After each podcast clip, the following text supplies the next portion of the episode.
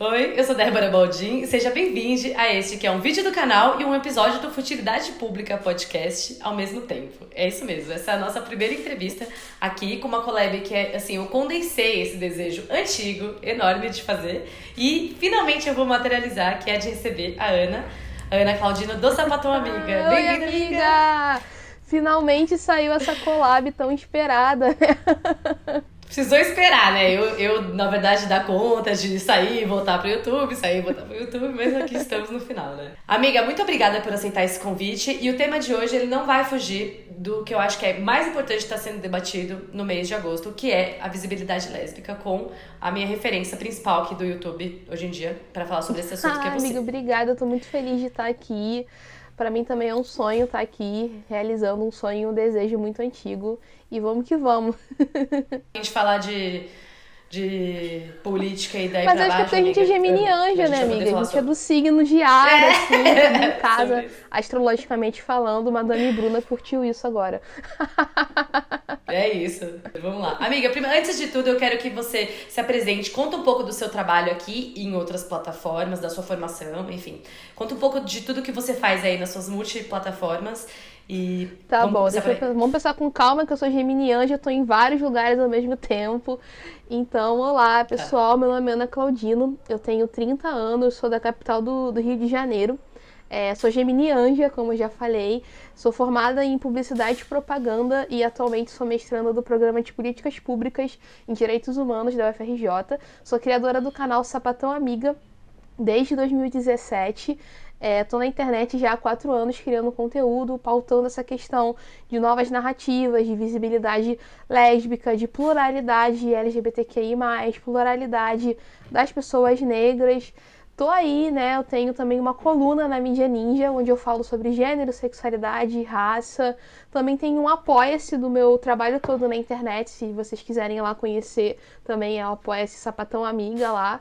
É, tô no TikTok, tô fazendo reels no Instagram e tô cada vez mais pautando essa questão de letramento racial, letramento sobre sexualidade, sobre gênero, comunicação, pluralidade, tudo também trazendo para um lado do bom humor e, da, e de, um, de uma forma acolhedora, falando para os nossos, para as nossas e tal. Eu acho que é um pouco assim do que eu faço na, na internet, assim, nesses quatro anos. Como uma boa geminiana, né, amiga? Do entretenimento. Um pezinho no entretenimento, um pezinho na, um pezinho, na batelada assim, também cara. falo né? de política também, como a Débora. Eu tô. Tem também lá uma série sobre política lá no meu canal. Em 2018 eu tava lá firme e forte, assim como acho que todo mundo que assiste esse canal, né, tava ali lutando contra isso que a gente tá vendo agora acontecer. E é isso, amiga. Eu acho que eu falei tudo sobre mim. Conheçam o canal da Ana, apoie uma sapatona. Se você puder apoiar, considere apoiar o trabalho dela sim. Ela é uma pessoa chapa quente, que produz conteúdo sem parar e que, enfim, fortalece aí a nossa comunidade aqui na internet. Então vamos começar uhum. pro vídeo, amiga. Antes de tudo, eu queria que você começasse contando um pouco aqui pro pessoal do canal o, por que, que essa data existe, por que, que a gente celebra em agosto, especialmente no dia 29, o Dia da Visibilidade Lésbica. Então, amiga, o dia 29 ele foi escolhido justamente pela, por uma data histórica. Lá nos anos 90, eu não vou lembrar exatamente a data, quer dizer, a data assim, dia 29, mas o ano. É, isso, Acho que é 96, é, por aí, nos anos 90 ali. É, algumas lésbicas daquela época que eram ativistas se reuniram no primeiro Senale para debater questões relacionadas a ser lésbica, a viver na sociedade sendo lésbica naquele momento. Muito porque elas não encontravam um espaço dentro do movimento LGBT, que naquela época era LGBT, né? ainda não tinha as outras siglas. No geral, assim, era ainda um movimento muito dominado por gays, cis, brancos, que não davam espaço para outras vivências, outras siglas da, da, da, grande. outras letras da grande sigla LGBT falarem sobre suas vivências, falarem sobre o que elas estavam querendo mudar. Então essas mulheres elas se encontraram e decidiram criar esse, esse dia da visibilidade lésbica, que é para falar das nossas questões, que é falar moradia, saúde, trabalho, emprego e também amar, mas aí também pensar que as nossas questões elas vão além, né, desse negócio de direitos de amar livremente, show também, mas também pensar nesse, nesse ato político de ser uma sapatão, de ser uma, uma, uma pessoa que é sapatão, que fala não para toda a heteronormatividade vigente, para todo o machismo vigente que traz esse corpo político à tona. E eu acho que, assim, do meu ponto de vista, é, essa, o dia 29 ele veio daí, né? E aí a gente tem ele rolando aí todo ano até agora. E por que visibilidade lésbica? Qual a importância da visibilidade? Por que, que a comunidade sapatão, a comunidade lésbica, pauta essa questão da visibilidade em específico? Visibilidade para trazer esses nossos corpos visíveis, né? Porque as lésbicas ainda sofrem muito apagamento. A visibilidade, eu acho que a visibilidade, amiga, para todas as nossas questões. Por exemplo, nós não temos políticas públicas de saúde até hoje para lésbicas, para pessoas bissexuais, para pessoas com vagina no geral. O nosso sexo, ele ainda é um sexo não seguro, porque não existe uma forma de proteção criada pelo Ministério da Saúde, criada pelo governo, pelo Estado, é, nós ainda não conseguimos, às vezes, ter um atendimento médico. No ginecologista, por exemplo, atendimento médico seguro. Muitas das vezes nós saímos de lá nos sentindo mal. Então, por exemplo, não temos políticas públicas sobre isso. Nós temos. Então, a visibilidade, uhum. ela vem para. Eu acho que vem dali, para a gente olhar para esse lugar de pensar como é que a gente vai melhorar e a vida da nossa comunidade sapatão, como é que a gente vai trazer dignidade para essas pessoas estarem vivendo bem. Eu acho que a visibilidade ela vem daí, porque ainda sofre muito um apagamento. Uma, uma lésbica que desafia amar outra lésbica publicamente, atualmente no cenário que a gente vive, no governo Bolsonaro, no fascismo em curso, em tudo que está acontecendo por aí, é um ato de muita coragem, assim. E eu acho que eu quero cada vez mais ver mais lésbicas visíveis e visíveis em todos os lugares, amiga, no, na internet, no congresso, né, na política, na comunicação, uhum. na televisão, em todos os espaços, assim, pensar nessa visibilidade lésbica.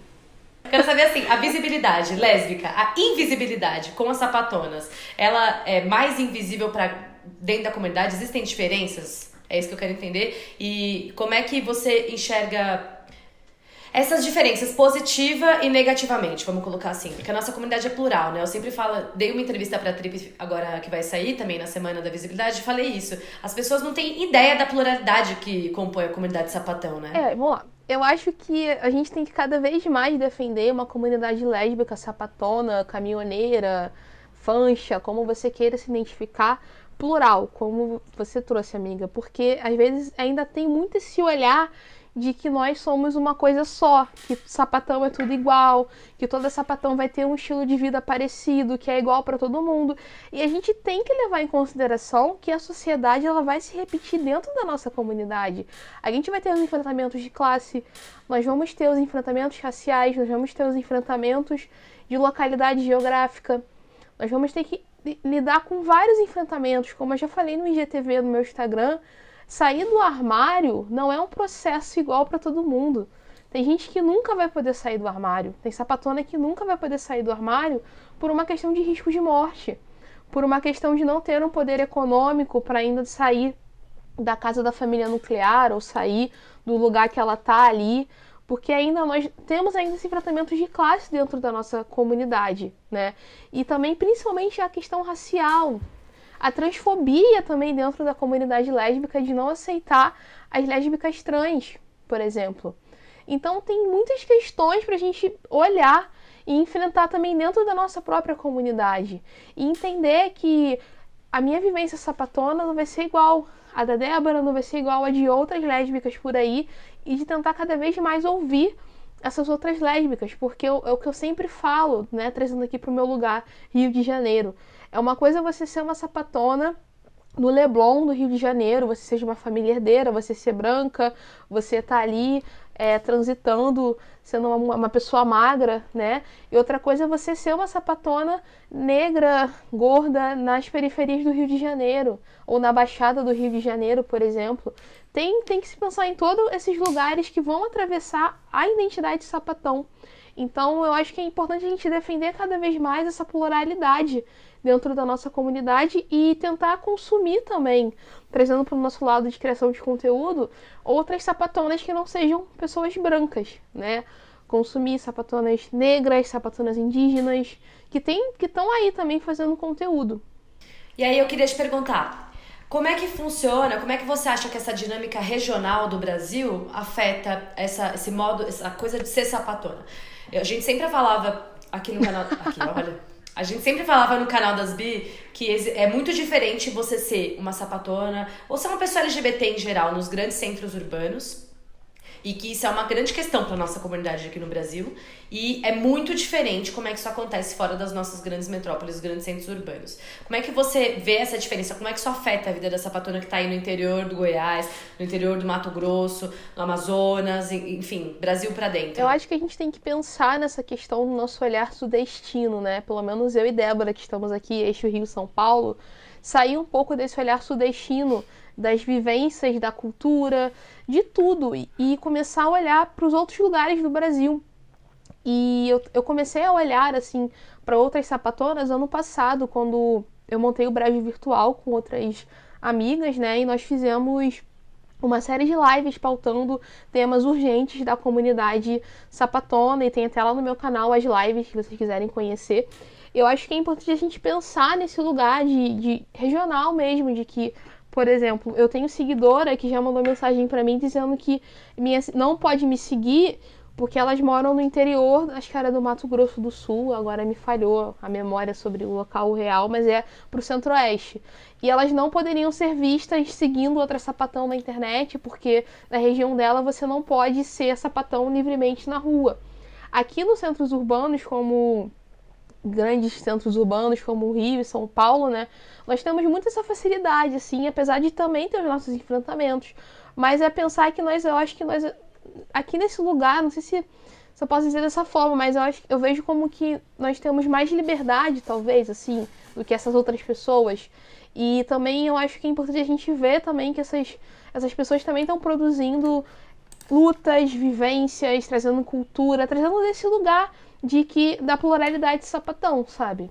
É importante lembrar que eu, é, eu tava lendo os dados do dossiê do lesbocídio, que é um dossiê muito importante. Na verdade, é o primeiro levantamento de dados sobre mortes por lesbofobia, esse é o conceito de lesbocídio, que foi cunhado por, por um grupo de pesquisadoras lésbicas aqui pela Unicamp, é um dossiê que foi produzido em 2017 e que foi o primeiro compilado de mortes por lesbofobia feitos no mundo, não é nem só no Brasil. Porque isso também é um ponto importante, a gente vai chegar lá, eu quero perguntar isso para você também, sobre dados. E é, é, é, muito interessante ver como elas, elas compilaram os, os dados e tal, e, e elas mostram que. É, é, peraí, deixa eu colocar isso. Vou voltar um pouco elas colocam e, e, contabilizam como morte lesbocida não só as mortes da pessoa que sofre uma agressão, por exemplo, direta ou que é assassinada por lesbofobia, mas também suicídios motivados por lesbofobia. E aparece muito dos dados no dossiê do, no, no dossiê do lesbocídio é, das mortes no interior também estarem muito presentes, é, serem suicidas, mortes suicidas. E isso tem muito a ver com a pressão social que as pessoas sofrem, né, no interior, onde você não tem uma comunidade que possa te dar um pingo de amparo ou pelo menos companhia, né? Para além de, a, da, da inexistência de serviço público, que é algo que a gente já enfrenta nas grandes metrópoles e que é endêmica, né? Enfim, Brasil adentro. É muito problemático, é muito. E que acompanha o que você também falou no início, todo o movimento do país, né? Então vai acompanhar o desmanche do SUS, vai acompanhar o que você comentou hoje. A Ana fez um tweet importante sobre isso, sobre a contrarreforma trabalhista que estava sendo discutida ontem, foi aprovada, inclusive, no plenário da Câmara é, que era uma, uma contrarreforma que atingia, por exemplo, o setor do, do telemarketing, que é um setor de muita presença de pessoas LGBTI, que flexibilizava as regras trabalhistas, lá, lá, lá. Então, é, são movimentos que estão sendo estão completamente atrelados com a realidade brasileira. E aí, antes de passar para essa outra pergunta, eu queria entender isso. Quais são os desafios que você acha que a realidade brasileira impõe à comunidade sapatão? Quais são as principais agendas que a comunidade sapatão é, você acha que são importantes de serem discutidas em 2021? Amiga, é, são muitas coisas, assim, né? Mas eu acho que o principal, assim, é a gente pensar em trabalho, moradia, saúde e a saúde mental também. Porque essa questão da saúde mental é muito importante não só para todo mundo, mas para a comunidade LGBT no geral, para as sapatonas no geral. Eu tenho uma série lá no meu canal chamada Saúde Mental das Sapatão e eu converso com uma amiga que é uma terapeuta e sapatão e a gente fala muito dessa questão desse cenário de pensar a saúde mental das sapatonas e como é que a gente pode começar a pensar na nossa saúde mental que foi um momento para mim, eu fiquei em 2018, agora é uma história pessoal, né? Eu fiquei 2018 inteira ali de frente, eleições, contra Bolsonaro, e vai, Amiga, eu passei pela mesma voto, coisa, e faz isso, faz aquilo. E aí em 2019 eu comecei Nossa. a ter muitas crises de ansiedade. Por eu, Não tem Passou- outra, é o medo de morrer mesmo. É, que eu comecei a ter muitas crises de ansiedade e por causa do Bolsonaro, basicamente, né? Por causa do, do- Uhum. Mandar o meu, mandar o Pix, na época não tinha Pix, era mandar a conta bancária da minha terapeuta pro Bolsonaro pagar. Mas enfim, aí eu comecei a me ver nesse, nesse lugar e eu tava tendo crise de ansiedade fortíssimas sem entender o que estava acontecendo comigo. Eu tive medo de procurar ajuda, eu tive medo de procurar terapia. Mas eu tenho uma rede de amigas e minha namorada, tudo mais comigo, que são pessoas maravilhosas, que começaram a conversar comigo e eu comecei a procurar pensar em fazer terapia. E aí saiu esse quadro no meu canal depois, para eu tentar ajudar outras pessoas que poderiam estar naquela, naquela situação. Porque existem momentos históricos que são ansiolíticos, que são adoecedores, que são muito intensos Sim. né? Eu imagino como é que deve ter sido para as pessoas que estavam vivas durante o período da ditadura empresarial militar. Eu fico pensando assim, essa questão, e hoje em dia a gente está vivendo nesse cenário de pandemia, quase um milhão de pessoas mortas, é, negligência do governo, genocídio do governo, falando assim, né? É, então a gente acaba, isso acaba atravessando a gente. Nós que já somos corpos super marginalizados normalmente, assim, no contexto normal, nós que somos corpos que não conseguimos espaços no mercado de trabalho, porque quando descobre a nossa sexualidade, quando descobre que você é sapatão, teu currículo não serve de nada para algumas empresas, para que vão jogando cada vez mais para o mercado informal de trabalho. Nós vivemos, já, já vivemos histórias de ser Na nossa fase de normalmente de formação, né? Que é a adolescência, jovem adulto. que Que é quando a gente tá acolher, tentando se formar amar, minimamente né, pra a conseguir família. ingressar ao mercado de trabalho. Sim. Isso, isso acaba gerando evasão escolar, por exemplo. Esses adole- essas adolescentes acabam saindo da escola, isso lá na frente vai impedir elas de terem um trabalho maneiro, de estarem numa universidade. Então, existem vários é, apagamentos das sapatonas em várias áreas. A invisibilidade lésbica, ela não é só a comunidade LGBT no geral que propõe, né? Tipo, a sociedade faz essa invisibilidade lésbica de desmerecer as nossas famílias. Porque nossas famílias existem, como eu trouxe lá no Dia das Mães, eu fiz um post no meu Instagram sobre maternidade lésbica. Tem um texto também na minha coluna da Mídia Ninja sobre maternidade lésbica. Como a Débora falou, hoje no meu Instagram eu fiz um post sobre como essa. falando rapidamente que essa reforma trabalhista vai nos afetar. Porque a maioria das pessoas que estão com- trabalhando com telemarketing são pessoas LGBTs que já enfrentam um trabalho que é super abusivo, que não respeita muita coisa e que vai ficar cada vez pior assim, né? E para onde que esse capitalismo está nos empurrando? Para onde que vai ser daqui a um tempo? Que cada vez mais que vão, por exemplo, automatizando os processos de trabalho, vão empurrando os que são vistos como trabalhos menores para cada vez mais para um outro lugar né? Cada vez mais para subempregos, né? Essa questão da uberização da vida. Isso também atravessa as sapatonas. Isso não é papo só de política, isso não me interessa, como eu já ouvi muitas falando, a política também passa pela gente, também vai atravessar a nossa vida, você querendo ou não. Você aí falando que Lula e Bolsonaro é a mesma coisa ou não. Entendeu? Isso vai passar você.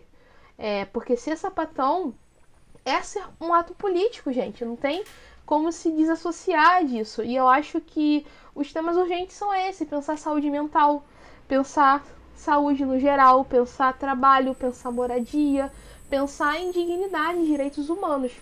Eu acho que pensar em maternidade lésbica, pensar também na terceira idade lésbica, pensar nas lésbicas que se descobrem um pouco mais tarde e não podem sair do armário por, por exemplo, ter medo de perder a guarda do filho ou da filha, como eu já ouvi casos que o juiz tirou a guarda da, da mãe porque ela era sapatão. E aí, como é que a gente faz, assim, né? Eu acho que tem essas questões, é o que eu falo, que eu passo nervoso todo mês de junho, que falam que a gente só luta pelo direito de amar.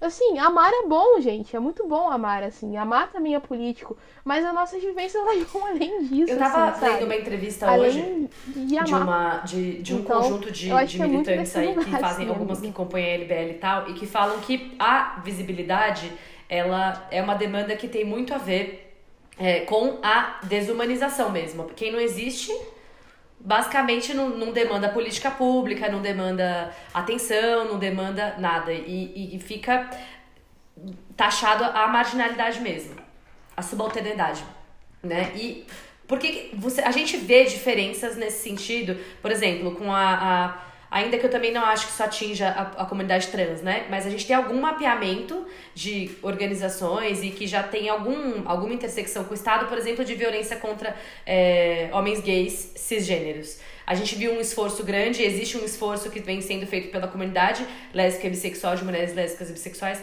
e é, da comunidade trans, no sentido de pegar e fazer isso mesmo com as próprias mãos e tal. Ou seja, a gente não tem dados no Estado brasileiro. Eu queria que você falasse é, pra, como você vê essa questão da não existência dos dados e qual é a importância da produção de dados. Pergunto isso porque eu vi uma, eu vi que tem uma mais de uma iniciativa de, de sapatonas correndo de, de começar a exigir essa coisa da produção dos dados. E eu queria que você, você que é uma pesquisadora, Ana, comentasse um pouco sobre é, como você vê essa inexistência dos dados sobre mulheres lésbicas e bissexuais e qual que é essa relação com a invisibilidade. É, vamos lá, gente. Agora a minha tese de doutorado sobre, sobre dados. Mentira, não, não tenho doutorado ainda não. É, mas assim, amiga, eu acho que primeiro isso vem, essa desumanização, ela vem lá dos processos coloniais, né? Quando esse povo resolveu invadir nossas terras, né? É, escravizar as pessoas negras e tirar os povos originários, que são os povos indígenas, que são os verdadeiros donos dessa terra. Então, assim, é, esses processos. Eu trago isso porque o processo colonial, quando invadiram aqui, né, não foi nada descoberto, eles definiram, criou-se essa questão da raça, por exemplo. Quem é o quem era a raça superior e quem era a raça inferior, né? Então, um homem branco europeu tinha que ser um homem branco cis, né, provavelmente hétero, de, definiu que ele primeiramente ele se viu como uma raça, né? e se definiu como superior aos outros, que eram as pessoas negras e os povos indígenas, por uma mera questão ali de controle de, de capitalismo, né? Que eles detinham poder social, econômico, político e colocaram essas, essas pessoas ali para serem vistas como inferiores. Então, isso criou uma série de outras coisas, porque quem é, quem cria a norma, quem dita a norma, também dita quem é o desviante. E quem é o desviante da norma é penalizado, não vai ser visto como humano, não vai ser, ser visto como digno de alguma coisa.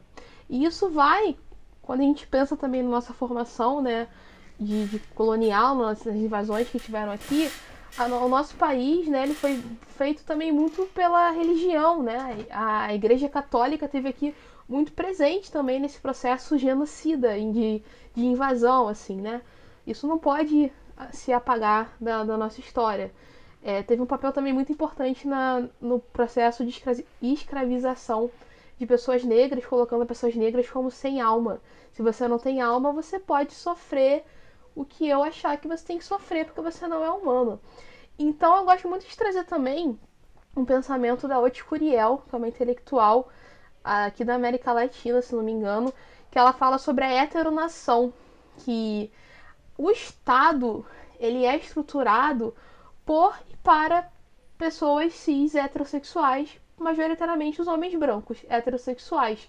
Então, tudo que foge disso não é interessante, isso vai para todas as áreas. E no campo da pesquisa, a questão é, por muito tempo, antes da, da, da política de cotas, antes de, de uma série de questões, as pessoas que não eram homens brancos cis hétero, eles não estavam elas não estavam dentro das universidades. ah, foi o ministro da Educação amiga. Eu não sei quem falou. Foi, é para um grupo seleto que, que ele fala. não deveria ser para todos.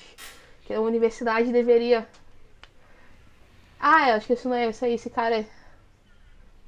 Isso, é para um grupo seleto, que a universidade não deveria ser para todo mundo. E na época lá das invasões coloniais, a universidade era para um grupo seleto, né? Então, quando essas pessoas que não eram essas brancas heterossexuais de famílias herdeiras começaram a entrar nas universidades isso foi recentemente, né, que começou a se pensar em outras formas de pesquisa, começou a, a descolonizar o nosso olhar sobre pesquisa, a nossa forma, quem são os intelectuais, quem são as pessoas que vão também criar teorias, que vão poder produzir esses dados, porque os dados eles vêm de pesquisas. Então, o fato da gente, por exemplo, não ver tantos dados sobre lésbicas, por exemplo, porque vamos pensar, quantas lésbicas de fato conseguem estar numa universidade, conseguem terminar uma graduação, conseguem entrar num programa de pós-graduação, trazendo todo o debate que a gente já falou aqui sobre evasão escolar, sobre suicídio, sobre normar trabalho. Como é que uma lésbica vai pensar em ser uma pesquisadora se ela está passando fome, porque ela não tem emprego? Então, os dados, eles vêm. Eu acho que para mim a falta de dados ainda, né, uhum. vem também desse lugar de não ter ainda muitas lésbicas dentro da universidade produzindo pesquisa sobre nós. E aí também tem outro lugar também da universidade que também não considera a pesquisa que não é aquela pesquisa clássica com grandes pensadores intelectuais europeus que vai trazer outras vozes da, do continente africano, vozes da América Latina, vozes do Oriente, que não vão trazer essas pessoas que são os clássicos do, do pensamento, por exemplo, das ciências sociais. Né? Então, a universidade também vai dizer quem vai falar e quem é, quem é digno de fazer uma pesquisa ou não, e qual pesquisa é válida ou não. Também tem esse enfrentamento.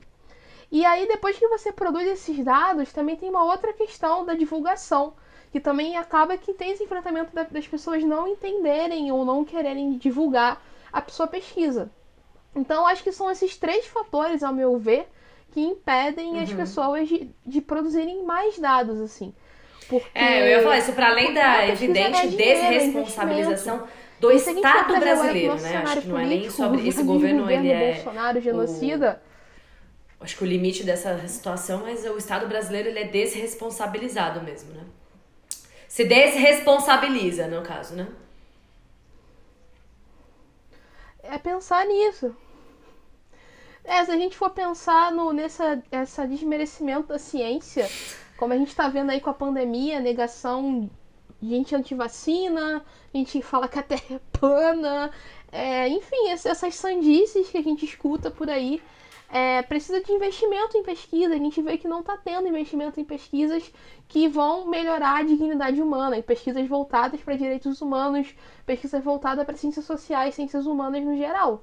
Tem investimento na pesquisa que vai gerar lucro para a fábrica, para a indústria, que vai botar dinheirinho no bolso do, dos empresários. Aí essa, essa pesquisa aí é válida. Quando a pesquisa que só vai continuar deixando a sociedade como ela é. Eu acho que vem muito desse lugar, é amiga. Eu dei uma volta assim, mas eu, é eu acho que eu tive que trazer é uma, é uma, pra poder é, explicar uma ausência dos dados que produz essa, lugar. É, essa dificuldade que a comunidade tem muitas vezes de pautar a política pública, né? E de se organizar e de, e de cobrar o Estado, porque é, tudo que a gente tem, na verdade, é só o que a, que a comunidade produziu mesmo, assim, são esforços importantíssimos. O dossiê do lesbocídio é um marco histórico, tá? Amiga, eu queria falar, antes é, de encerrar, duas polêmicas. Uma é a seguinte, a gente, as pessoas têm uma ideia no senso comum de que o movimento de mulheres não existe, né, diferença do ponto de vista da assimilação das agendas, né, do abraço, do vamos lutar junto, do movimento de mulheres e da comunidade lésbica, né? E nós historicamente sabemos que não foi nada bem assim, que a, a a demanda das sapatonas foi uma batalha mesmo de inserir dentro da, da, da do movimento de mulheres essas agendas e esses debates. E a necessidade, inclusive, de articulações independentes da comunidade sapatona veio dessa dificuldade. Eu vejo como a versão repaginada disso essa batalha de sete setores dos movimentos feministas com essa essa noção que eu acredito que é muito importante de que a comunidade sapatão ela tá muito além da, dessa versão cisgênera, branca, é, lavada aí pelo pink money de certos setores da nossa comunidade. E eu queria ver, eu queria te perguntar como é que você vê essa versão atualizada dessa disputa, que na minha opinião é, é cisnormativa, é classista e é racista também em, muitas, em muitos, muitos momentos a gente vê na internet situações absurdas. E como é que você vê esse tensionar que essa, esses setores dos movimentos feministas fazem com essa que, na minha opinião, eu acho que é, é algo que tem que ser tem que ser visto dessa maneira. Acho que a nossa comunidade sapatão ela tem que sim expandir e se ver de um lugar para além das questões da cisnormatividade. Então, amiga, o movimento de mulheres heterossexuais, né, o movimento feminista, ele não, é não foi acolhedor, né? Tá tentando aí se redimir com mulheres negras, mulheres indígenas também, né? É, teve muito essa questão, como eu trouxe a colonização, que traz esse, a universalização do ser humano, como se todo mundo fosse a mesma coisa para todo mundo, e pauta só gênero, como se não existisse classe, raça, enfim, né? Todas essas coisas. E se eu não me engano, durante muito tempo teve um quebra-pau aí entre as heterossexuais e as lésbicas. Eu gosto muito da, da Audrey Lorde, que ela traz esse olhar, né? Ela fala, por exemplo, que no movimento de mulheres lésbicas ela é negra no movimento negro ela é uma lésbica. E ela também fazia esses debates com as feministas brancas. A Audrey Lorde ela teve uma participação bem importante ali pro final da vida dela na Alemanha. Ela teve uma vivência ali na Alemanha lá pro final da vida dela, assim, que foi muito importante. Ela já foi na Rússia, da época da União Soviética. Tem no livro dela, ela fala um pouco. Eu ainda não terminei de ler essa parte, mas ela fala um pouco daí do, do, dos debates que ela teve com as mulheres russas da União Soviética. Ela faz esse esse esse debate ali, né? E eu gosto muito de pensar nessa questão da interseccionalidade, que muitas das vezes tem esse esse olhar universal, como se ser mulher é a mesma coisa. Enquanto, por exemplo, as mulheres brancas estavam lutando para sair de casa e poder trabalhar, se inserir no mercado de trabalho, as negras estavam ali lutando porque elas eram obrigadas a trabalhar o tempo todo. Elas não tinham direitos trabalhistas, elas eram escravizadas. Então, pensar nesses atravessamentos, assim, ainda tem muita dificuldade de, no 8 de março, lembrarem que lésbica também se identifica como mulher aquelas que se identificam como mulheres, que nós também temos as pessoas não binárias que são lésbicas, né? Mas isso aí eu acho que é um outro debate aí. É, são atravessamentos é, são mil, atravessamentos né? mil, mas a gente pensar, né, falando aqui de uma forma geral, que esse movimento eles não reconhecem a gente como mulheres. Eles não reconhecem e faz o apagamento, como se ser mulher de novo é aquele olhar colonial que bota todo mundo numa coisa só. Ser mulher é uma coisa só. Então, lésbica é um outro lugar. Então vai cada vez mais fragmentando a, a, a, gente. E eu acho que acaba que essa fragmentação, às vezes, ela poderia. A diferença poderia ser o nosso ponto forte, como debate Audrey Lorde, ela defende a pluralidade, as diferenças como um ponto forte. Que ela tem uma cena que ela fala que ela é lésbica e ela também é irmã da, das pessoas negras, por exemplo. Ela também tem um filho negro, então os atravessamentos da, do racismo, da violência policial daquela época, também vão atingir a família dela, por exemplo. Ela traz esse debate, assim. É no livro Sou Sua Irmã. Tem esse da, da, da Audrey Lorde também tem o Irmão Outsider, Irmã Outsider aqui, dando dicas aí de leituras para vocês estiverem interessados em conhecer a Audrey, Audrey Com Lorde. Certeza. Né? Então, o movimento de mulheres heterossexuais feministas ainda não olha pra gente. Ainda tem essa lesbofobia a, gente tem que entender que, por exemplo, não é porque é uma pessoa é de esquerda que ela não vai reproduzir e ser preconceituosas com outras pessoas. A Verônica Lima, que é uma vereadora aqui da cidade de Niterói, do Rio de Janeiro, ela é de esquerda, ela sofreu lesbofobia, por exemplo, com um companheiro de luta que também é de esquerda. Então a gente tem que pensar que mesmo dentro desses espaços, nós vamos ter esse enfrentamento. Por isso que eu faço a defesa da interseccionalidade, da gente olhar essas múltiplas opressões que atravessam as múltiplas identidades que a gente carrega. Eu, por exemplo, eu sou uma mulher negra e eu sou sapatona. Então, vamos supor aí, eu tenho um enfrentamento, né? Ao racismo e a lesbofobia, falando assim, numa linguagem bem rápida, assim. Então tem que se entender uhum. essa, essa questão, né? E pensar também, por exemplo, que a gente pensar além da, das cisgener... cisgeneralidade, como é que cis? Cisgeneridade. Eu não sei, vou falar cis, amiga, eu não vou, vou travar a língua. Ah, é, tá bom. tá tudo bem. A, a gente pensar além da vivência cis, porque também tem pessoas trans que são lésbicas, que são sapatrans, que são lésbicas trans, e nós temos que acolher também essas irmãs. Nós temos que acolher uhum. e não definir a, o ser sapatão por gostar de buceta. né? Uhum. Porque para mim o ser sapatão não, não tá definido na você ter uma buceta ou não, né? Falando bem assim. Uhum. Então, esse pensamento é, que, que, que, é transfóbico, que não é acolhedor, ele é muito retro, de, de, retrocessos, né?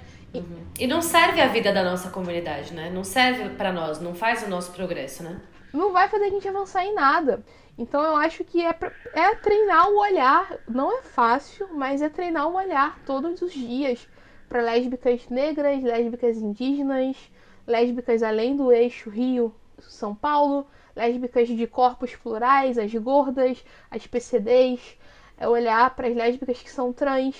E é olhar para essas pessoas como companheiras e aliadas, irmãs, e não como inimigos. Os nossos inimigos são outros, sabe? Então eu acho que pensar nesse lugar, assim, porque se eu tô avançando, mas eu tô massacrando outras pessoas, eu não tô avançando. Né? A gente não, não tem essa coisa de su ir subindo e, e deixar para trás. Eu não vou me sentir bem se eu tiver assegurada enquanto uma lésbica cis, mas a minha companheira ali, que é uma lésbica trans, não tiver assegurada de nada, tiver correndo risco de morte. Que revolução é essa que eu tô buscando? Que progresso é esse que eu tô buscando? Uhum. Eu tô só invertendo a ordem. Então a gente não pode se deixar deslizar nesses pensamentos de oprimir outras vivências, porque quem foi que falou que para ser lésbica tem que ter buceta? Por que que existe esse pensamento? Dá um Google aí, porque eu também não vou entregar tudo de mão beijada. É isso, eu não tô aqui pra te dar aulas, não, apesar de estar dando. Se você quiser saber mais, arrasta pra cima e se inscreve no meu curso. Arrasou, amiga. Nossa, pô, muito, muito obrigada, amei. É isso, ser sapa, vou deixar essa mensagem aí pra ser sapatona, é muito bom. Mas também cansa, viu? Ai, amiga, é muita luta. Arrasou, amiga. Poxa, acho que temos. Muito obrigada. Achei que ficou muito legal. Falamos um pouquinho câmera. de tudo que precisamos, realmente. É isso que eu. Deixa eu fazer isso também, peraí. Ai, gente, uma vez. Se quiser também, dá uma arrasta, aí, tá, pra gente? Cima e se inscreve no meu curso. Venha saber é como ser uma milionária. Mentira. tipo aqueles Só trabalhando com marketing digital. Vem entrar no meu esquema de pirâmide. É isso. Amiga, fala um pouco onde as pessoas podem te tá encontrar. Bom. Eu vou deixar as arrobas aqui na tá. tela. E na descrição, tá? É, então, eu agradeço aí a Débora por esse convite excelente, essa conversa maravilhosa, assim. Eu sei que eu tô no lugar certo quando eu saio com mais energia do que quando eu entrei. Quando eu saio com uhum, menos, eu, eu vou lá com os meus rituais, meus banhos, porque tem uma coisa errada ali naquele lugar. Mas esse lugar aqui tá bem energético, tá ótimo, assim, adorei estar tá aqui. É, eu quero dizer para vocês se cuidarem, as que puderem, procurem terapia. Tem terapeutas de diversos lugares, de pagas, preço popular, gratuitas. Universidades também oferecem terapia gratuita. Eu não sei como é que tá agora com a questão da pandemia, mas Uhum. Tem lugares aí que oferecem terapia gratuita, se cuidem, se protejam. Tem vários projetos na internet, Sim. né? De articulação de psicólogos populares que estão atendendo online e presencial. É sempre bom procurar é, mesmo. Se você aí que tá vendo a Débora souber de algum projeto, fala aqui nos comentários. Deixa nos comentários. Se você tiver no podcast, deixa aí, marca lá no Twitter com algum projeto que você conheça, né? Eu quis falando pro povo te engajar. Marca lá no Twitter, né? é... E aí acho que é isso, assim. Né? Cuidem do, das suas, dos seus, se fortaleçam. Se vocês tiverem uma religião, busquem ajuda também na sua, na sua força espiritual, no seu lado religioso, que também é importante a gente cuidar de tudo que está acontecendo, que a gente não está vivendo um período fácil. E se você está aqui até agora, você é bem vitoriosa. Se você está aqui minimamente bem, com moradia, com é comida sobre. em casa, com seus familiares e pessoas queridas que estão vivas, em segurança. Se você já se vacinou também, você tá, você é tá vitoriosa. Eu, eu falo, vacinação, por é. favor, é, gente. Segunda dose, tá? Só se quiserem a parte 2, só para as pessoas premium com vacina.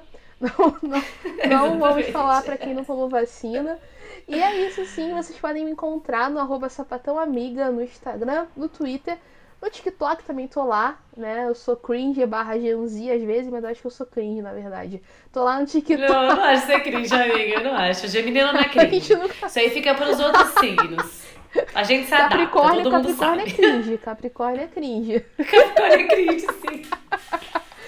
É, eu tô no TikTok também, arroba Sapatão Amiga. No YouTube, Sapatão Amiga.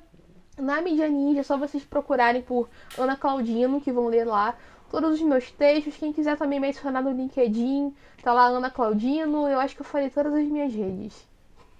Arrasou. Muito obrigada por estar aqui, pelo seu tempo, pelo seu conhecimento, pela sua energia também, pelo axé. É sempre bom a gente sair inteiro. E acho que esse recado que você deixou no final é muito importante, gente. Sapatonas, nós temos que estar vivas, inteiras, saudáveis, acontecendo. Façam o possível para isso. A meta agora é essa: sobreviver a esse genocida desgraçado, tá Com bom? certeza. Então se cuide, cuide das outras, fortaleça as sapatonas, consuma das sapatonas, fortaleça o trabalho das suas amigas, fortaleça o trabalho das suas inimigas também, tá bom? Faz o de todo mundo, porque a gente precisa sair é, dessa vivas inteiras e acontecendo, tá bom? Você me encontra nas redes sociais, estão todas aqui na descrição. Me siga, se inscreva no canal para mais vídeos como esse e a gente se vê na próxima. Tchau, tchau. tchau.